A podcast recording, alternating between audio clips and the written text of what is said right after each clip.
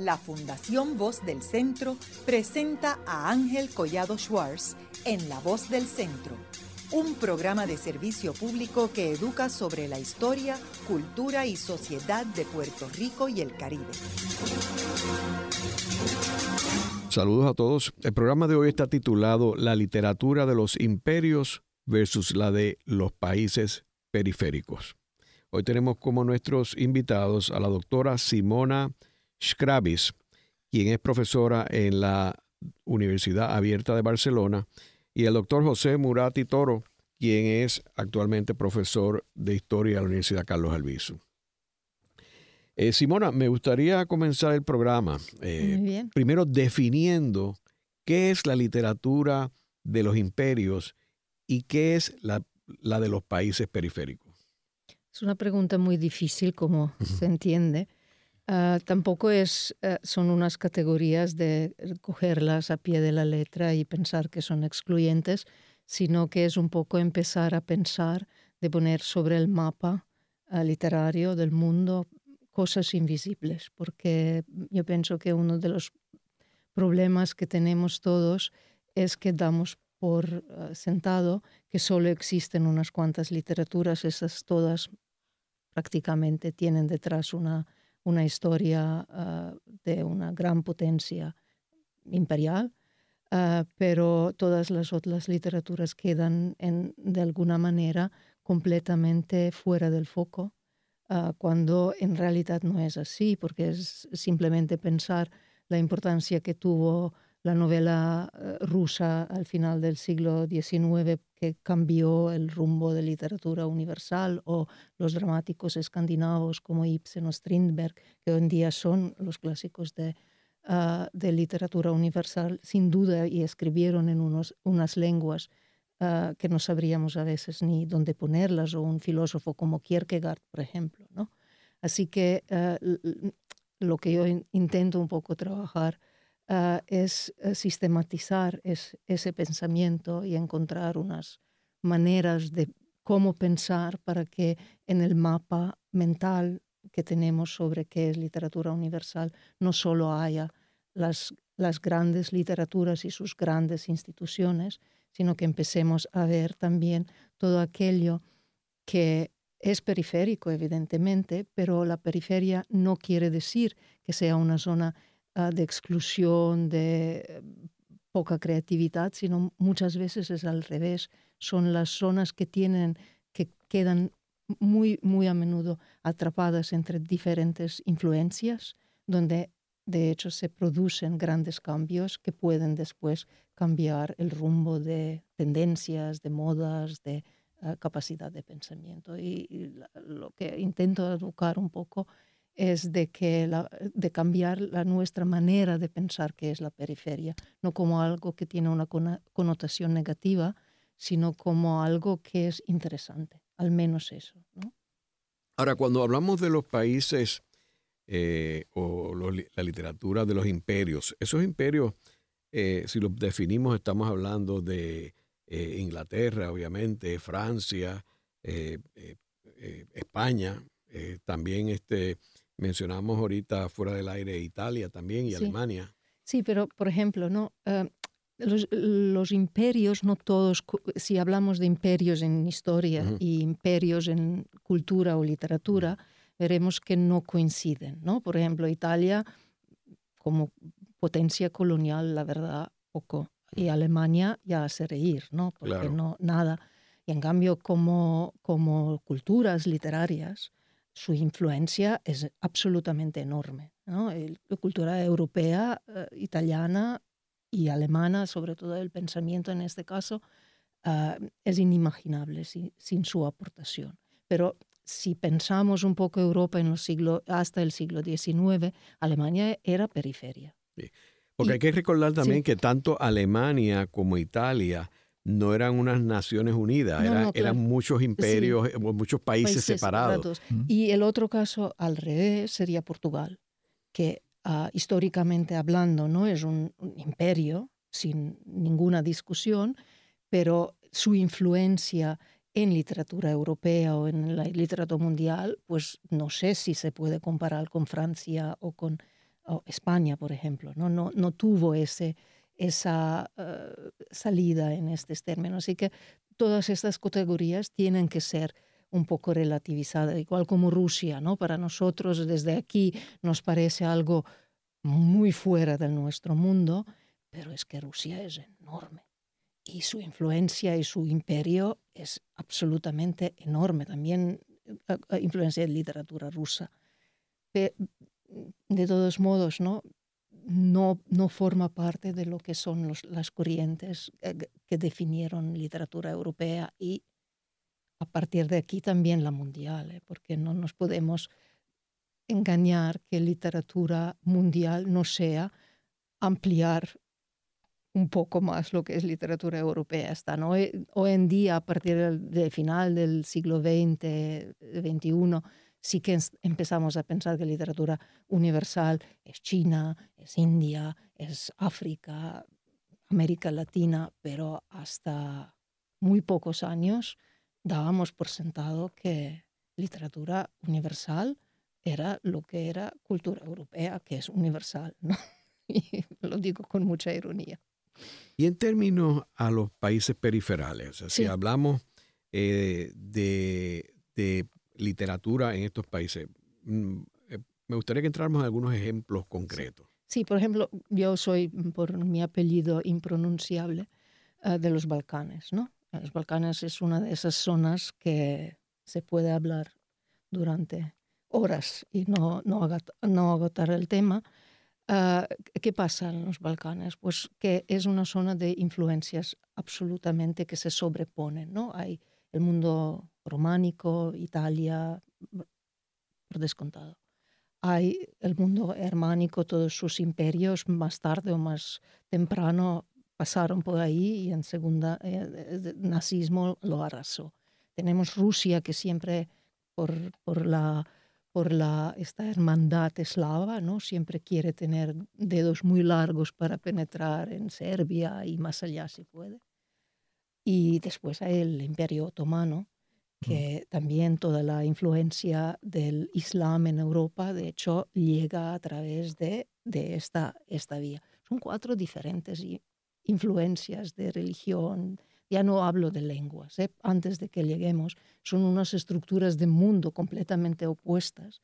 Y con todo eso, esta gente han vivido y han escrito sus libros, cogiendo y siendo muy conscientes que un día, mm, por ejemplo, tengo un ejemplo de eh, eh, la frontera eslovena con Italia. Ahí hay gente que ahora tienen 80, 85 años que han cambiado su pasaporte cinco veces en su vida. Y entonces, claro, eso es como muy... Y no se movieron de su lugar. Es decir, que se movieron las fronteras.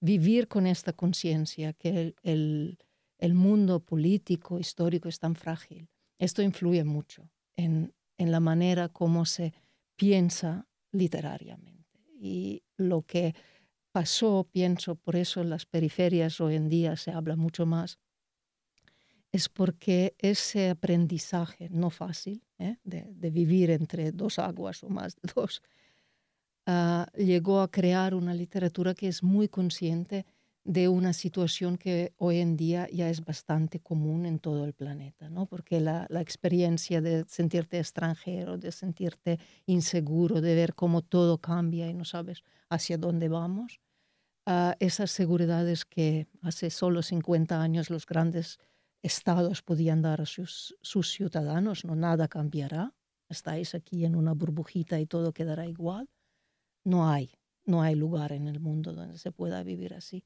Así que, el, el, si le podemos llamar así, el relato periférico o de estas culturas marginadas o, o no estables, de pronto es una receta que funciona, porque se puede vivir dentro de contradicciones y encontrar una manera de sobrevivirlo, ¿no? de no ser derrotado. Y aquí es donde a mí me, me parece que es, que es muy interesante, de no de no tomarnos esas cosas como dificultades, sino como retos y a veces incluso como soluciones, de ver que se, que se puede uh, ser creativo en, en espacios difíciles. Ahora, Simona, hay unos personajes que se han destacado a nivel mundial dentro de estos países periféricos.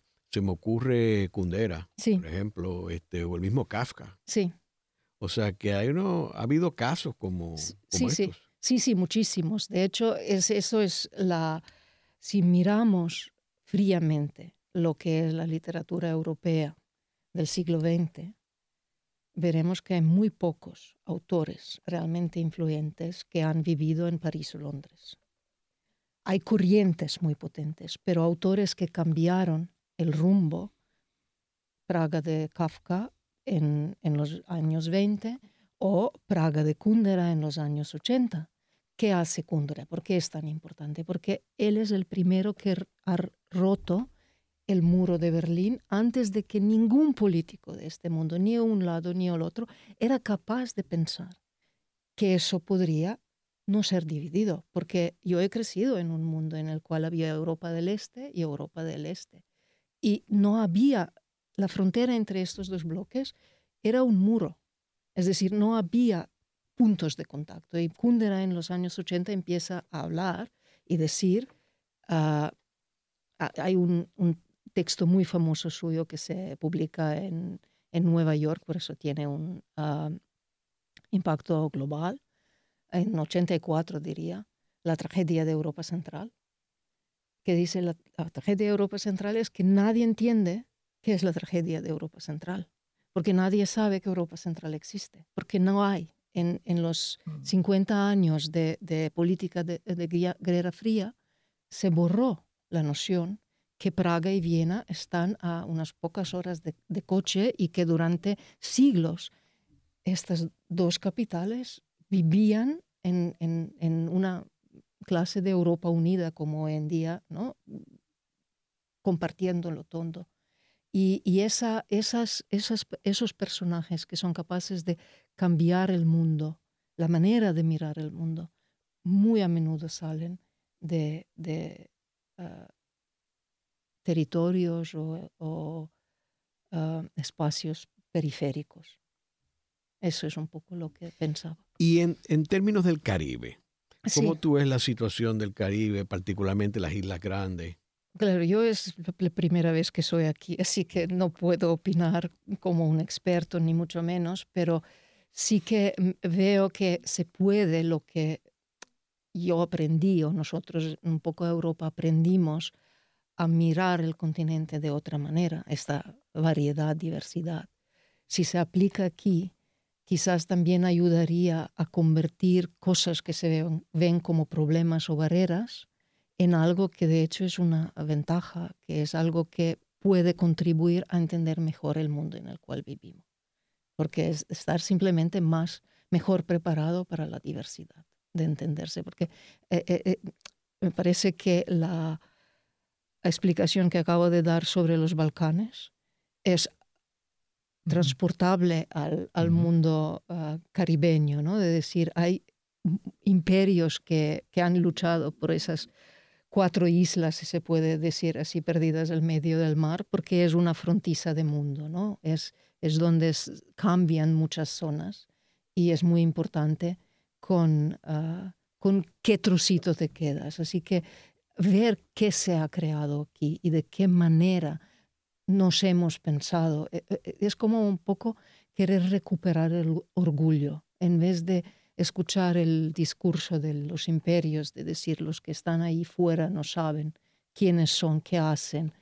Eh, es al revés, es decir, sabemos quiénes somos, sabemos cuál es nuestra experiencia histórica, lo hemos visto de, de todos colores, ¿no? lo que pasó en, en, esos territorios y queremos narrarlo, queremos convertir esta experiencia en una literatura que sea capaz de explicar el mundo, de, entenderlo. José, tú como caribeño, ¿cómo ves eh, esta situación eh, que estábamos hablando inicialmente de sobre Europa aplicada aquí al Caribe? Pues eh, casualmente cuando Simona hablaba pensaba en, la premisa de la, de la, conversación, ¿no? Nosotros somos periferia, ¿de acuerdo a quién? En el, en el momento histórico en que estamos viviendo, y perdona que traiga el tema ahora sobre eh, Oriente, pero esta nueva alianza que se está dando entre China, India, eh, Vietnam, algunos de los países eh, de, alrededor del, Océano Índico, hay una fuerza motriz que está cambiando la forma en que vemos lo que es la configuración mundial, lo que posiblemente durante este siglo se va a convertir en el centro de la actividad económica, cultural del mundo. O sea, Europa un poco va a estar desplazada por el crecimiento de esta área. Así que, ¿por qué, hemos, ¿por qué nosotros somos la periferia cuando precisamente las excolonias son mayores en tamaño y pronto van a ser en aportación a la producción mundial, todos los renglones? es básicamente porque los imperios determinaron que fuera así. Somos periferia en relación a los imperios y todavía tenemos esa noción. Yo recuerdo una conversación que tuve con Simona dos, cuatro años atrás, cuando eh, compartimos en, un congreso del PEN, eh, en que yo le hablaba de, pues, del occidentalismo, ¿no? De, ese concepto eh, de Said de que Occidente determina. Y ella me contrarrestaba y me decía, ¿qué Occidente? O sea, básicamente de quién tú estás hablando. Son de los imperios que son fundamentalmente Inglaterra, España y Francia, que han determinado cómo el resto del mundo se ve a sí mismo. Y como muy bien ella explicaba hace un rato, desde el punto de vista político, pues hay unos imperios que pueden o no haber influenciado en mayor o menor medida culturalmente y otros que culturalmente exceden el, imperialismo económico y político tradicional. Entonces nosotros en el Caribe somos la periferia de España o la periferia de Inglaterra o la periferia de Francia, precisamente de los mismos tres eh, eh, eh, imperios, los, hispanos parlantes o los castellano parlantes, periferia de España, inclusive periferia por nuestra relación política con los Estados Unidos de Sudamérica. Eh, e, en Sudamérica no se nos conoce tanto como se nos debería, precisamente porque se nos ve en alguna medida como una extensión de Estados Unidos. Así que nuestra literatura tiende a ser más conocida por la diáspora en Estados Unidos que lo que tiende a ser conocida en Sudamérica. Eh, y lo mismo aplica a España. Eh, yo conversaba con, con Simona de que bueno, y si nosotros llevamos nuestra literatura o tratamos de llevar proyectos como este que yo este, estoy eh, promoviendo en este momento, la, novela que publiqué hace poco, eh, llevarla a España, por ejemplo, te traje una copia, este, llevarla a España por lo en, en este momento, pues dependería de qué receptividad pudiera tener en España, así como en México o en Argentina, de un tema que se ve como eh, circunscrito al Caribe. Nosotros somos como una subcultura dentro de la subcultura que no pertenece a esos, a esos imperios. Así que eh, me parece que eh, lo que ella plantea sobre, sobre la importancia de reconocer esa periferia europea y no confundirla con el, imperialismo europeo de principalmente esas tres potencias. Y lo mismo tenemos que hacer nosotros en términos de nuestra literatura, fortalecer nuestros lazos tanto con España, pero sobre todo con América Latina, para que se nos vea que somos parte de un mundo que crea mucho más allá de lo que permite eh, eh, los grandes productores de libros en las principales eh, ciudades de, o países de Europa y Norteamérica. En, el 2015 yo hice una presentación para el Comité de Traducción y Derechos Lingüísticos en Barcelona y el tema giraba alrededor de cómo el inglés ha sido fundamental en el desplazamiento de la literatura que se publica en otros idiomas. Eh, y como ejemplo, el informe que ella acaba de hacer para la UNESCO sobre la, literatura eh, africana, eh, asiática y, Haití, si se quiere dar a conocer cuál es esa literatura, hay que traducirla al inglés. Entonces, de alguna forma, el, mecanismo que existe para que nuestra literatura sea parte de la universal, que cuando decimos universal usualmente estamos hablando de la europea, para que sea parte de la universal, entonces tenemos que traducirla al idioma de los imperios, lo cual de alguna forma refuerza la noción de que el imperio sigue determinando cuál es la literatura universal, cuál es la, literatura pertinente, cuál es la literatura que el resto del mundo debe conocer. Así que nosotros en el Caribe, en cierta medida, somos periferia de la periferia y, tenemos el gran desafío de no divorciarnos de nuestra realidad y los, y, los lenguajes en que la escribimos, sino precisamente darla a conocer, sobre todo con las otras periferias, que se den, se den unos vínculos quizás más, más dinámicos entre la periferia europea y nosotros, porque compartimos las mismas realidades. A mí me parece interesante también cuando vemos que autores puertorriqueños, por ejemplo, deciden escribir una novela en inglés como pasó con Rosario, Ferré. Eh, o, por ejemplo, en el siglo XIX vemos cuando Ramón Emeterio Betances reside en Francia y escribe su novela de los dos indios en francés. En francés. Que era, no era su idioma principal, era español, aunque dominaba el francés perfectamente. También me parece interesante en el Caribe de que el único premio Nobel de literatura que ha tenido el Caribe es de una isla periférica que es Santa Lucía, Derek Walcott. O sea, que no es de ninguna de las islas grandes. Y es interesante eso también. Pero, ¿en qué idioma? En inglés. Exacto. Pero lo que pasa es que, digo, en ese caso... En este caso es una igual Exacto. Y Santa Lucía en realidad era una colonia. Una colonia británica. Claro. Así que por eso escriben en, idioma. Eh, Simona, y en términos de eh, tendencia. ¿Cómo tú ves eh, las tendencias para el futuro?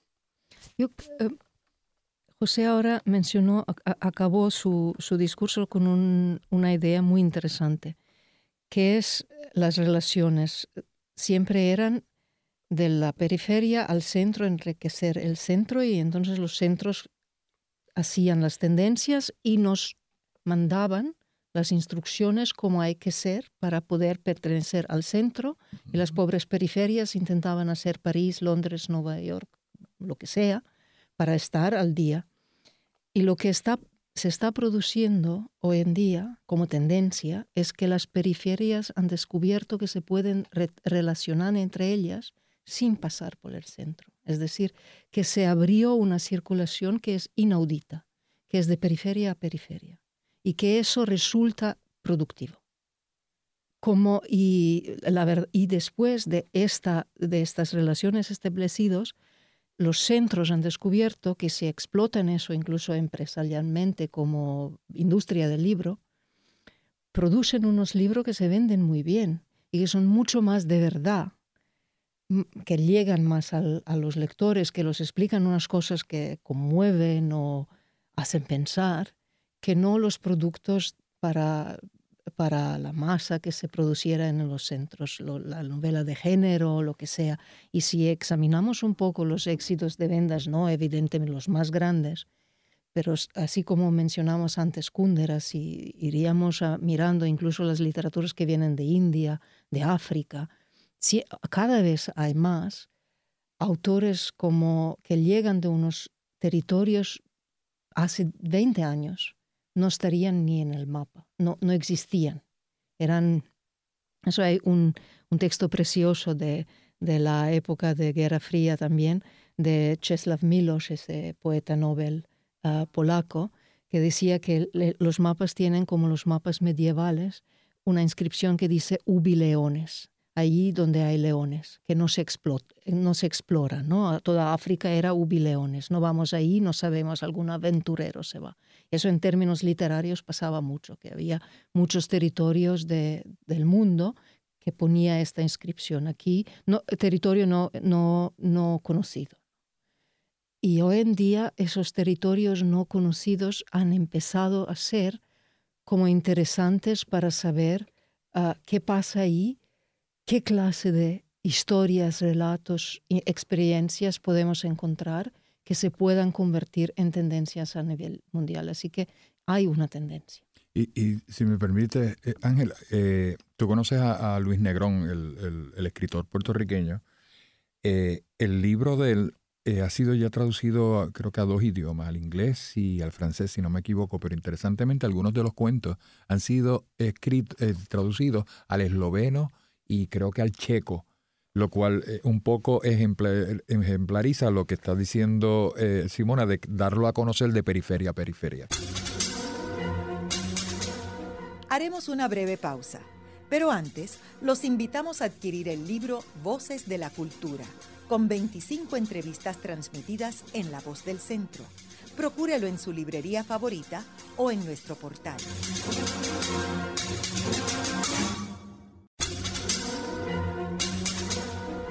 Continuamos con la parte final de La Voz del Centro con Ángel Collado Schwartz. Pueden enviarnos sus comentarios a través de nuestro portal www.vozdelcentro.org. Continuamos con el programa de hoy titulado La literatura de los imperios versus la de los países periféricos. Eh, hoy con nuestros invitados, la doctora Simona Scrabis, eh, profesora eh, en la Universidad Abierta de Barcelona, y el doctor José Murati Toro, profesor de Historia en la Universidad Carlos Albizu. En el segmento anterior estuvimos haciendo unas definiciones sobre lo que es la literatura de los imperios, y en este contexto estamos hablando de los imperios culturales más que de los imperios políticos. Eh, y los países periferales, que son los países que, que no, no, son los países de los imperios, que están alrededor de ellos. Eh, Tú mencionaste también, Simona, sobre lo de eh, un estudio que tú estabas haciendo para UNESCO. Me gustaría que nos hablaras. Sí. A ver, eh, eso era un encargo efectivamente de la UNESCO para una organización que se llama PEN Internacional, que es una organización de escritores, tiene su sede en más de 120 países y existe desde los años 20, es decir, que pronto vamos a a celebrar el, centenario. Ah, y el proyecto fue un poco impulsado con esa idea de poner en el mundo del libro también aquellas lenguas que, sobre todo por circunstancias políticas, nunca desarrollaron realmente una infraestructura para poder hacer libros. Que eso también es algo que nos parece evidente, que simplemente hay que tener dinero y una máquina de imprimir copias y se hará un libro, pero antes de todo eso hay que tener una lengua estandarizada con su gramática, su ortografía, ah, lectores que están acostumbrados a leerlo, etc. Y es una infraestructura enorme. ¿eh? Es decir, que cuando en, en un lugar existen libros en aquel idioma, quiere decir que políticamente, socialmente, económicamente, esta comunidad ya es muy viable. Es como si fuera una, una prueba química que determina eso, eso es viable. En cambio, hay, eh, UNESCO propuso trabajar con países con graves deficiencias, ah, tanto ya que vienen del pasado como también hoy.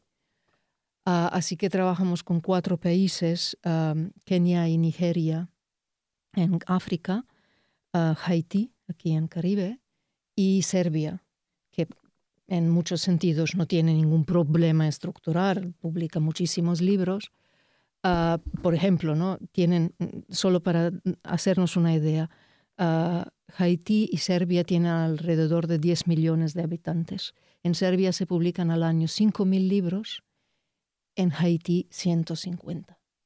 Esta es la, brecha entre el mundo desarrollado y el mundo con dificultades, que es enorme y no la vemos tan claramente. Los libros ayudan un poco de empezar a pensar todo lo que hay que superar para que la gente se sienta libres en el entorno en el cual viven. ¿no? Ah, y lo que descubrimos aquí, bueno, son problemas que básicamente yo las eh, describiría directamente ideológicos, que es cuando la gente deja de creer que escribir o hablar o vivir en su lengua sea viable. Es decir, que la discriminación lleva tantos años, siglos incluso, que parece ser que no, no se pueda romper este, no sé si llamarlo techo de vidrio, ¿no? de la imposibilidad. Pero por otro lado, sí que estas lenguas existen. Estas comunidades en Nigeria hay lenguas que tienen 150 millones de hablantes, Hausa, etc no se puede decir que eso no, Yoruba, no se puede, Igbo, no se puede decir que eso no pueda producir libros, pero el problema es que el contexto es tan poco democrático, el Estado todavía, que es probablemente inviable en, en, su lugar. Así que las cosas van a ir muy poco a poco. Y uno de los, eh, los, ejemplos, y pienso que uno de los pensadores más importantes hoy en día que tenemos es un keniata, el Ngugi wa Thiong'o, ya en los uh, años 80 publicó un libro que se llama Descolonizar la mente, que hoy es como un, yo diría, un testimonio realmente hacia dónde se puede ir desde estos contextos más graves, más difíciles. Y su, su ejemplo, lo que le movió a empezar a escribir en su lengua nativa, que es Gikuyu, y a, empezar a pensar también teóricamente sobre qué hacemos, por qué hacerlo, es que era un autor dramático bastante notorio en su país en inglés.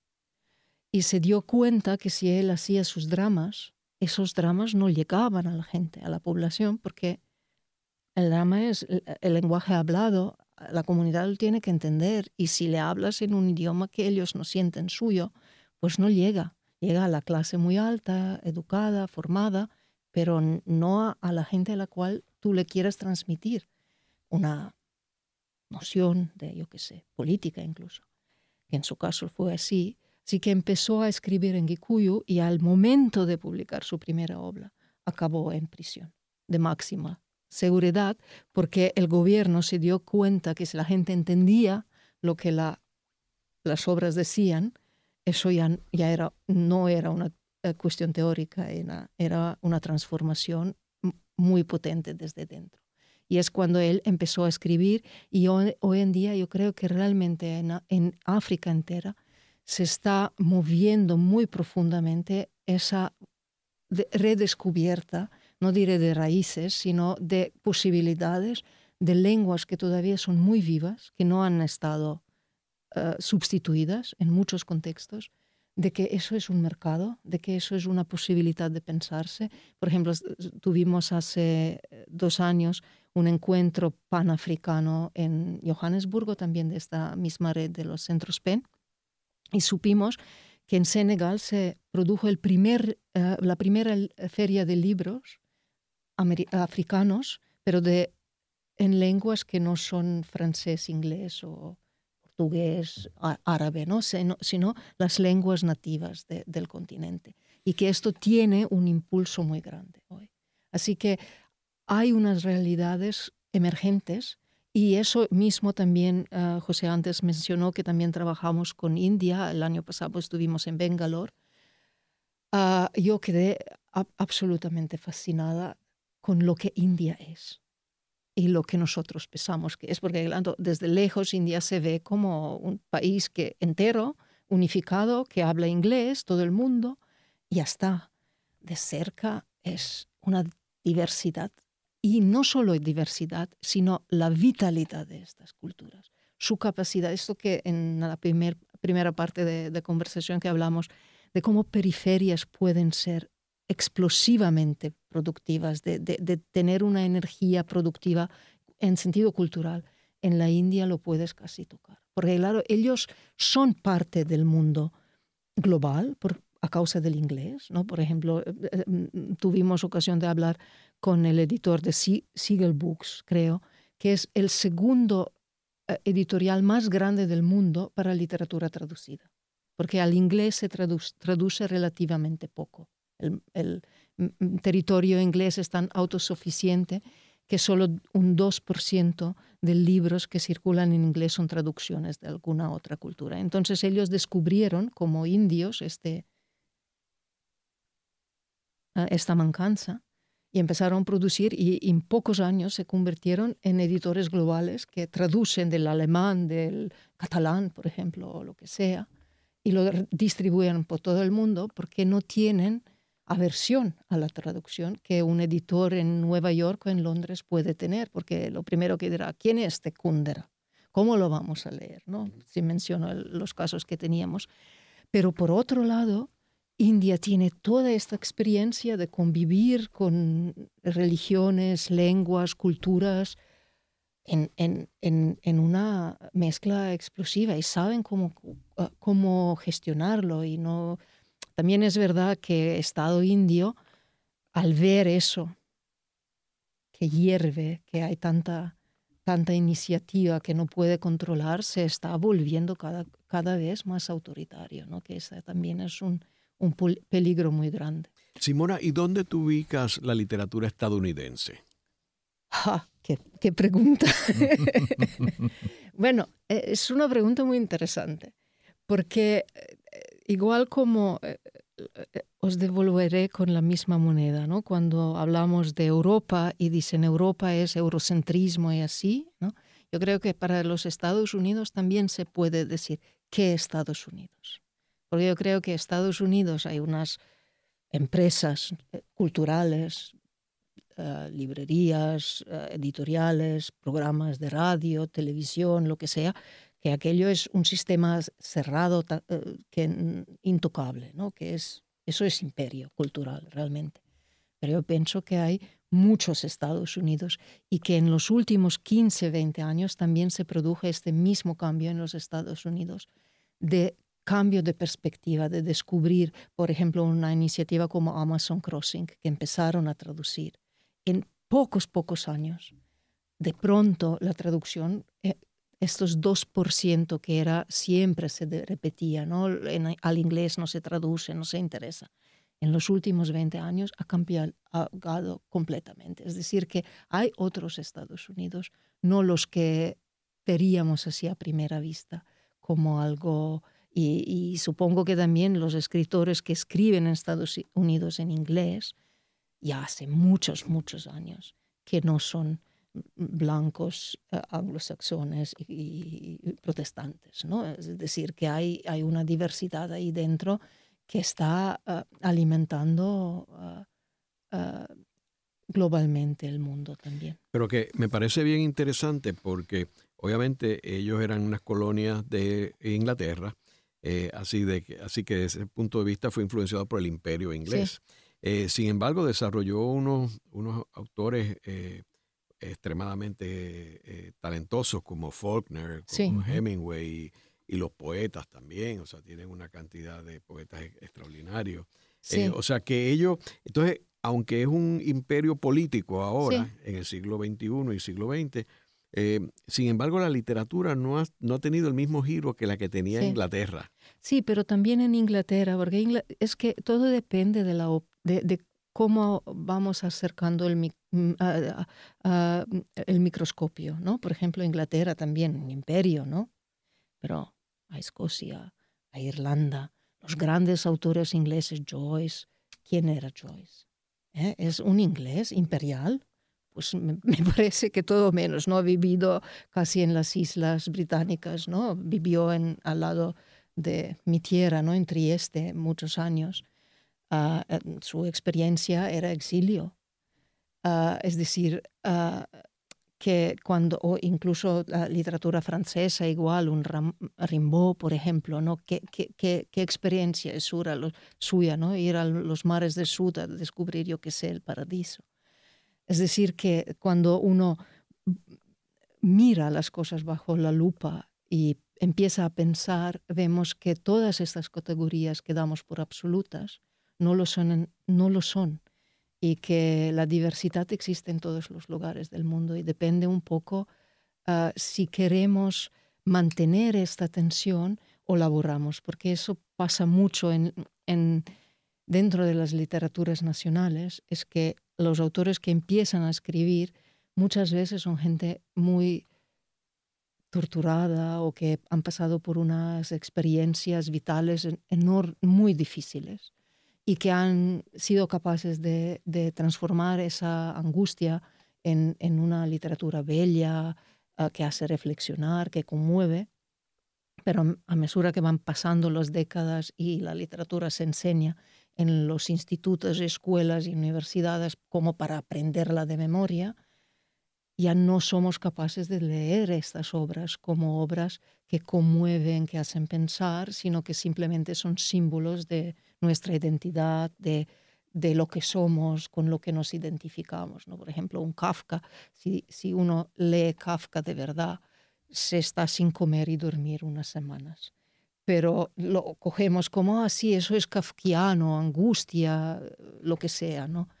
Ah, aprender a, pensar.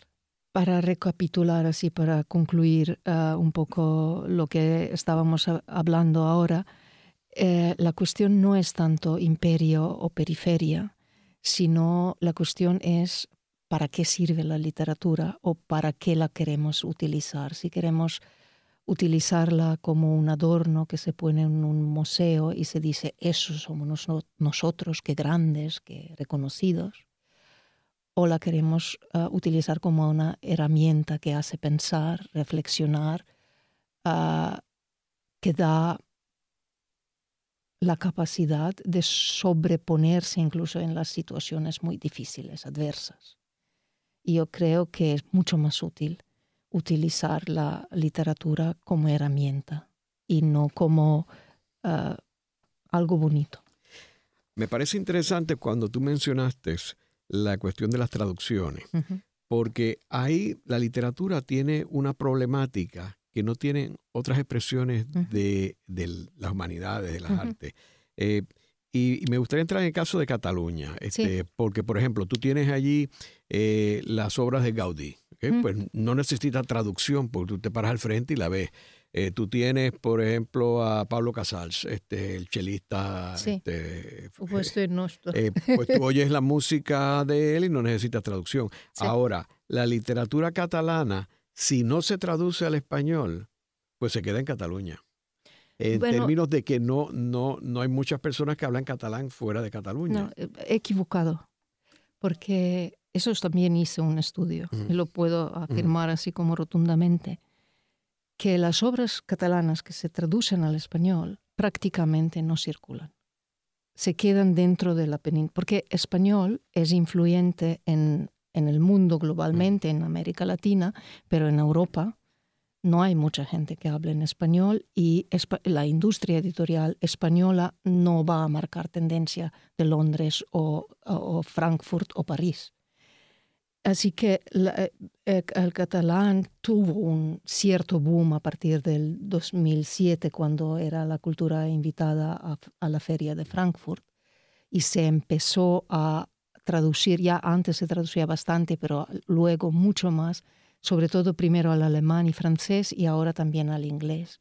Y sí que, por ejemplo, llegaron a traducirse obras catalanas al hindi en India, no solo en, en el ámbito europeo. Así que esas, esos círculos ah, literarios no son exactamente casuales o ah, que no tienen una explicación. Hay, ¿no? Porque detrás hay, hay, ah, realmente circuitos empresariales, eh, económicos y se ve un poco cómo, cómo funciona. Y también es verdad que Cataluña sí tuvo un gran, aparte de, Francia que está al lado, una gran ah, aliada era la cultura alemana. Desde el principio del 20 o final del 19, cuando los eh, romanistas alemanes, que son los más potentes del continente, porque son los que estudian qué son los, eh, las lenguas románicas, ah, empezaron a definir el catalán como una lengua central en el sistema románico.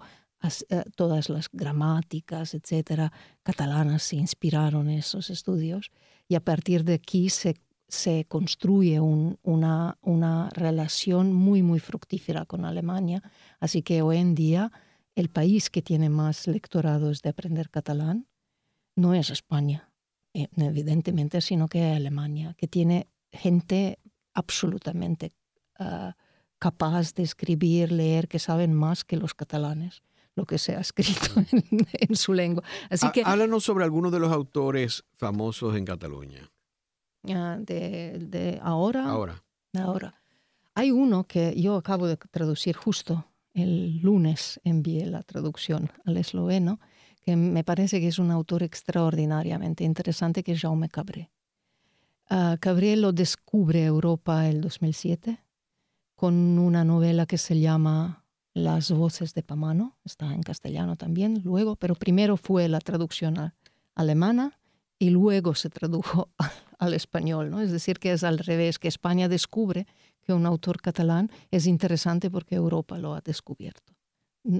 El, el, circuito va al inversa en este caso, que es un poco una, una primero, que es un autor moderno o postmoderno incluso, ¿no? que experimenta que esto no es una novela realista o, o costumbrista o lo que sea, sino que su manera de escribir, de pensar, de introducir una óptica nueva de mirar el mundo es muy interesante. Y segundo, que lo que él tiene es esta capacidad de revisitar los lugares de una historia muy reciente que quedaron como en una zona muerta que nadie ve, ¿eh? porque la historia antigua la vemos, está escrita, está pautada, se sabe qué era, el presente se sabe qué era, pero aquello entre medio, ¿no? lo que pasó a los abuelos y padres, normalmente es como un territorio muy pantanoso, que uno no quiere entrar demasiado porque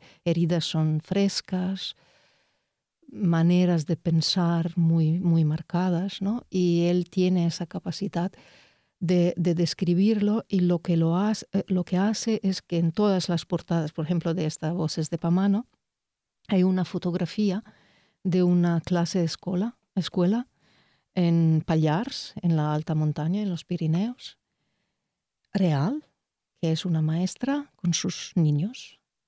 Y él la, cogió esta fotografía, es un documento real, histórico, e intentó descubrir lo que pasaba. Y entonces descubre toda la trama desde los judíos que, los pasaban por las montañas de los Pirineos para que escaparan de la represión nazi, después Francia ocupada, uh, la, la, manera como los, la gente en los pueblos estos pequeños que nunca pensamos que donde es difícil de sobrevivir cuando hay un conflicto ideológico no es en una gran ciudad, es en los pueblos muy pequeños donde todo el mundo se conoce, donde hay los caciques ¿no? que lo dominan todo.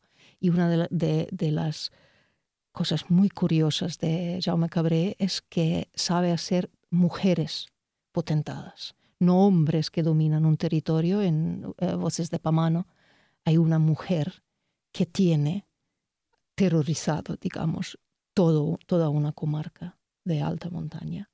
Y de qué manera ella colabora, traiciona a su gente. También esa, esa idea de traición que nunca la, la atribuimos a, a, los pueblos oprimidos. ¿no? pueblos oprimidos normalmente nos parecen como inocentes porque sí, porque hay alguien malo que viene de fuera o los ocupa y les, les les imposibilita crecer, no tienen libertad. Ese es el relato normal. Y aquí nos encontramos con un escritor que habla de traición, conformismo dentro de esta comunidad que está oprimida.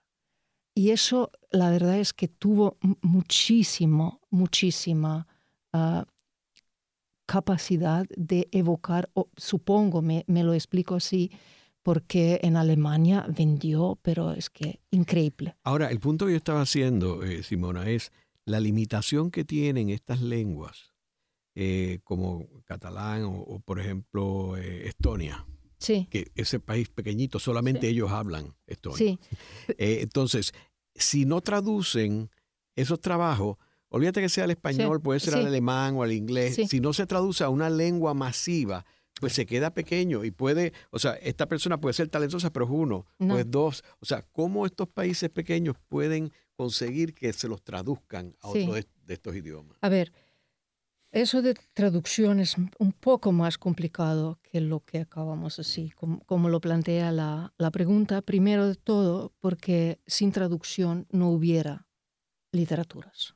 Eso es así, porque el crecimiento de la capacidad de reflexión de literatura se produce porque vamos trasvasando el conocimiento de un lado al otro y nos vamos enriqueciendo entre todos.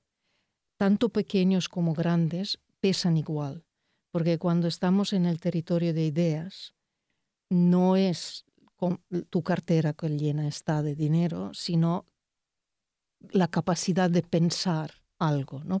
Antes mencioné un filósofo como Kierkegaard, evidente, ¿eh? Estonia o danés, no, no hay, pero hay gente, españoles, alemanes, ingleses que aprenden danés para poder leer Kierkegaard porque es tan interesante. Es decir, cómo se produce un pensador como Kierkegaard o un, pensador estonia como Yuri Lotman, que es un poco a quien estoy ahora citando aquí, ah, pues es difícil de decir, no hay recetas, cómo se, cómo se inventan las grandes ideas.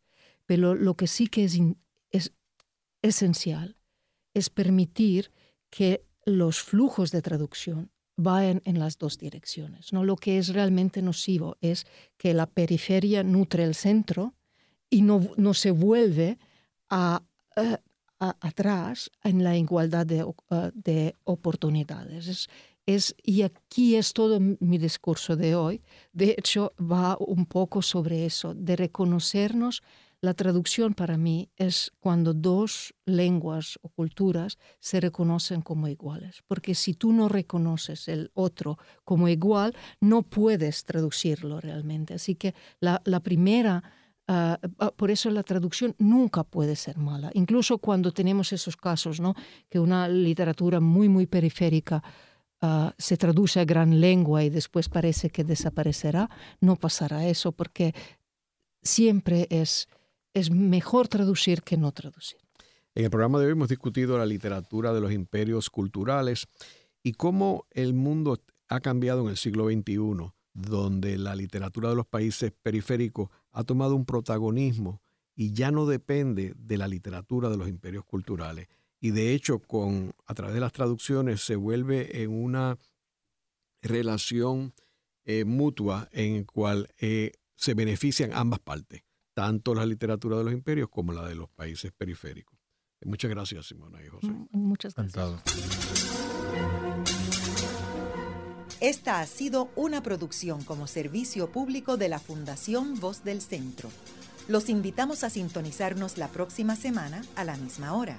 Y recuerden que pueden adquirir el libro Voces de la Cultura en su librería favorita o en nuestro portal.